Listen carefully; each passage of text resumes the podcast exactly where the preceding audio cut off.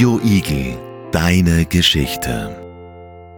Hello and very welcome to this podcast. Today we are going to talk about our favorite day. As we all know, there are seven days within a week. The English language days of the week are named after celestial bodies and mythological figures from history. A mishmash of cultures and traditions. English draws upon ancient Greek, Latin, and Germanic languages, and these influences can all be seen in the name of the days in the week. Today the week starts with the day of the moon, Monday, and ends with the day of the sun, Sunday.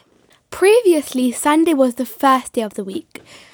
The washing day, Saturday, ended the week. According to a decision made by the United Nations Organization, UNO, in 1978, Monday is internationally considered to be the first day of the week. Saturday and Sunday are the days of rest. The working days include all the days from Monday to Friday. Let's have a look on those names. Monday, Moon's Day, Tuesday, God Tyr's Day, Wednesday, God Odin's Day, Thursday, God Thursday. Friday, God Freya Day, Saturday, God Saturn Day, Sunday. Sun's My favorite day was on Tuesday, God Tyr's Day. My father and I decided to go to a fast food chain. We ordered a cheeseburger and nine nuggets, but instead of that order, we got a chicken burger and 12 nuggets. But we still paid the price for one cheeseburger and nine nuggets. That was so amazing, so I decided to share the food with my father.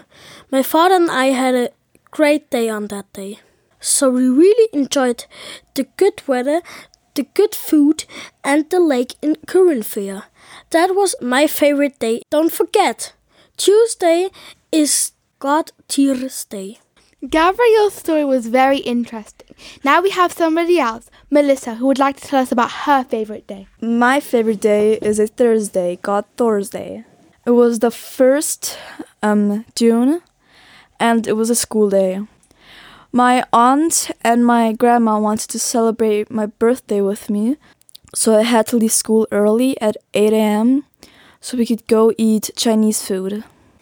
That sounded amazing. I wish I was there.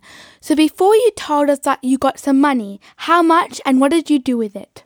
I got exactly 200 euros, and my grandma and my aunt went clothes shopping with me, and we got also some other things. We were at Shopping Nord to spend it. It was very fun, and we also went to the movie theater. I had great company. I really enjoyed it. We went to the movie theater too, and I'm really looking forward to celebrate my birthday next year. Wow, we've had some really interesting days. What's your favorite day? Think about it. Thank you for listening. Goodbye. Greetings. Radio Igel, deine Geschichte.